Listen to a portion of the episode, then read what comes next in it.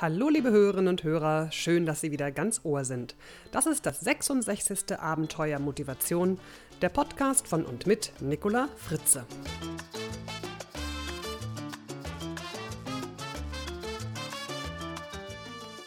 Unser Thema heute vom positiven Denken, dem Wissen und dem Tun. Ja, so kurz vorm Jahreswechsel endlich noch eine neue Episode.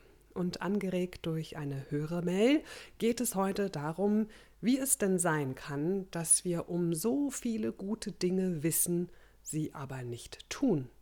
Und um die Frage, wie nützlich positives Denken wirklich ist. Bevor es aber so richtig losgeht, möchte ich mich noch bei den vielen Hörerinnen und Hörern bedanken, die mich in den letzten Wochen mit wirklich vielen netten E-Mails und Feedback und guten Wünschen für die Feiertage erfreut haben. Ich hoffe, Sie haben Verständnis dafür, dass ich nicht allen persönlich auf Ihre E-Mail antworten kann. Ich sage daher an dieser Stelle Maria, Katja, Benjamin, Jörg, Oliver, Stefan, Michael, Thomas, Lena, Nadine, Gerd, Claudia Beate, Sebastian, Andrea, Uli, Steffen, David, Daniel und Werner ganz besonders herzlich danke für Ihre sehr persönlichen Mails und Wünsche. Ja, und nun zum Thema. Eine Hörerin, ich nenne sie mal wieder Anna, erlaubte mir folgenden Auszug aus ihrer E-Mail hier vorzulesen. Sie schreibt, ich merke immer wieder, dass die Dinge, vor denen ich besonders Angst habe, immer eintreffen. Und das positive Denken und positive Einstimmen fällt nicht immer leicht. In dem Buch The Secret haben wir ja alle gelesen, wie wichtig es ist, den negativen Gedanken keinen Platz zu geben. Aber in der Realität fällt es einem nicht immer leicht. Man weiß eigentlich, was man tun muss, aber irgendwie fällt es einem immer schwer, es umzusetzen, da die negativen Gedanken überwiegen. Haben Sie nicht noch einen Tipp? Wenn man eigentlich die Zutaten weiß, aber irgendwie nicht richtig umgesetzt bekommt. Ja, hm, da fällt mir ganz spontan ein Satz aus der Bibel ein. Herr, vergib ihnen, denn sie wissen nicht, was sie tun.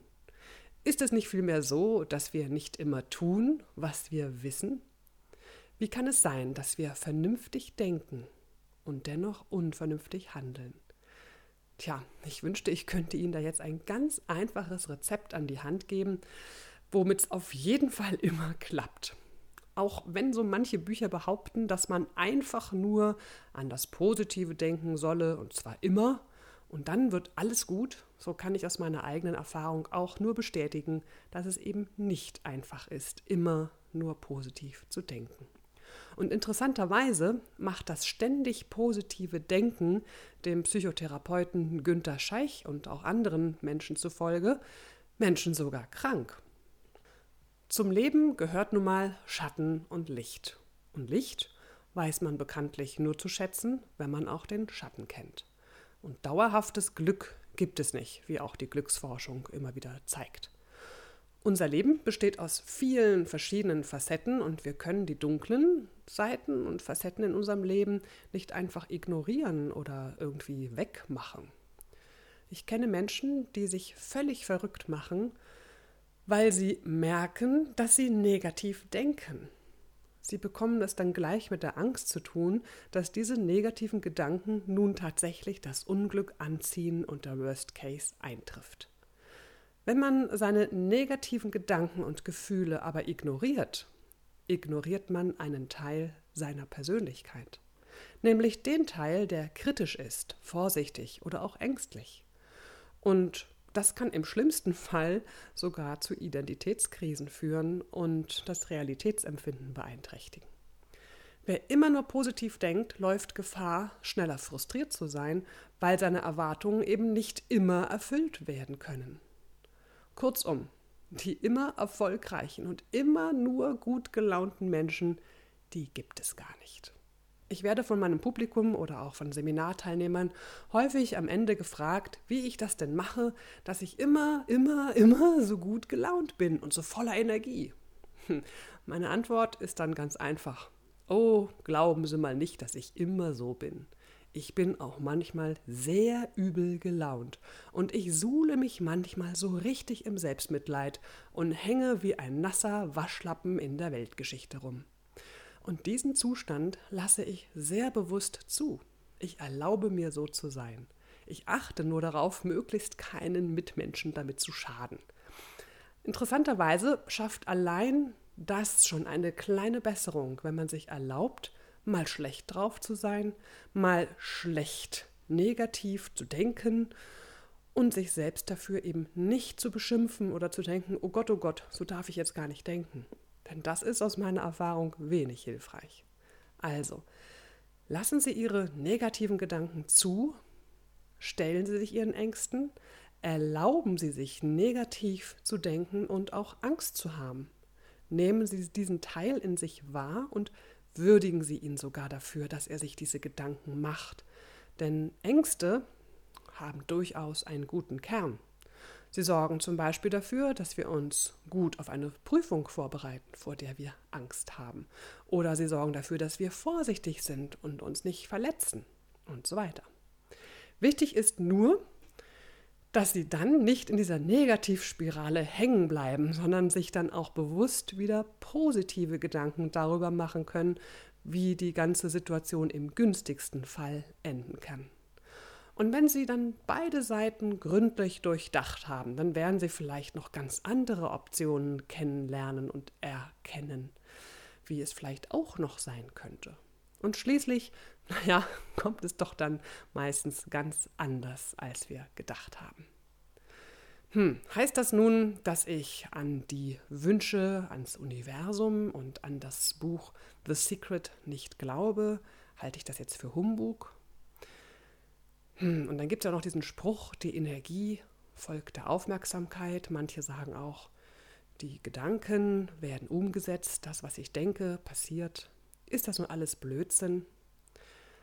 Ich glaube tatsächlich, dass es nicht damit getan ist, sich mantramäßig vor den Spiegel zu stellen und sich tief in die Augen zu schauen und zu sagen, alles ist gut, alles ist möglich, ich schaffe, was ich will und so weiter.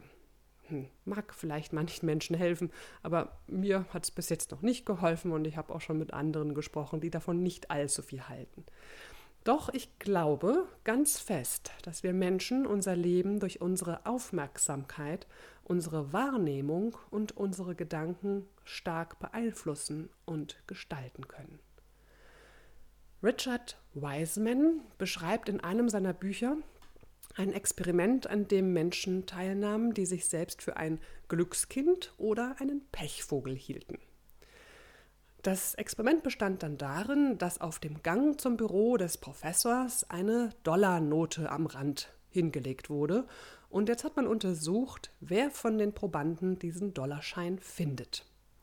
Tatsächlich fanden die Menschen, die sich selbst für ein Glückskind halten, den Dollar signifikant häufiger als die Menschen, die sich für einen Pechvogel halten. Offensichtlich beeinflusst unsere innere Haltung und Einstellung unsere Wahrnehmung der Umwelt. Glückskinder sehen irgendwie mehr. Die laufen offener durch die Welt und entdecken dadurch wahrscheinlich auch mehr Chancen oder auch Lösungen. So viel zum Thema positiv denken. Dem ersten Teil der Mail von Anna ist jetzt doch etwas mehr geworden, als ich dachte. Gut, kommen wir zum zweiten Teil in der Mail. Da geht es ja darum, warum es uns so schwer fällt, Dinge umzusetzen. Also das Thema, wir tun nicht, was wir wissen. Hier spielt uns natürlich unser Gewohnheitstier einen Streich. Allein zu wissen, was besser für uns wäre, reicht eben nicht, um Gewohnheiten abzulegen. Wir brauchen vor allem die Bewusstheit für das, was wir tun. Die klare Vorstellung von dem, was wir stattdessen lieber tun wollen. Wir müssen vom Sinn bzw. Nutzen dessen wirklich überzeugt sein. Es muss quasi sexy sein, es muss attraktiv sein. Und wir müssen den Entschluss fassen, es jetzt anders zu machen und am Ball zu bleiben. Wenn wir also immer wieder in alte Verhaltensmuster zurückfallen, dann sollten wir uns mal auf die Suche machen, wo es denn da nicht so richtig rund läuft. Fehlt es uns an Bewusstheit für unser Denken und Handeln, sodass wir dem Automatismus immer wieder zum Opfer fallen und erst hinterher merken, ups, jetzt habe ich ja schon wieder, aber ich wollte doch eigentlich. Oder ist unsere Zielvorstellung von unserem neuen Verhalten nicht klar genug? Ist der Sinn bzw. Nutzen des neuen Verhaltens für uns nicht attraktiv genug? Oder fehlt es uns an Willenskraft und es mangelt uns an Ausdauer? Welches dieser Rädchen auch immer sich verkantet hat, sorgen Sie dafür, dass es wieder rund läuft, denn sonst steht das ganze System. So, das war das Abenteuer Motivation am letzten Tag im Jahre 2010. Sie hören mich im Januar 2011 wieder und dann erzähle ich Ihnen etwas über mein neues Buch, das am 24. Januar erscheint. Genießen Sie die letzten Stunden des alten Jahres, kommen Sie gesund und munter ins neue Jahr und vielleicht tun Sie ja öfter mal das, was Sie wissen. Alles Liebe für Sie, Ihre Nicola Fritze. Mehr Infos zu dieser Sendung sowie unseren vielen anderen Hörkanälen finden Sie auf unserem Edutainment-Portal www.dasabenteuerleben.de. Und falls Sie meinen anderen Podcast noch nicht kennen, hören Sie doch mal rein in den Fritzeblitz. Weitere Informationen zu meinen Vorträgen und Workshops finden Sie auf www.nicolafritze.de. Und wenn es Ihnen gefallen hat, dann empfehlen Sie mich doch bitte weiter. Ganz herzlichen Dank.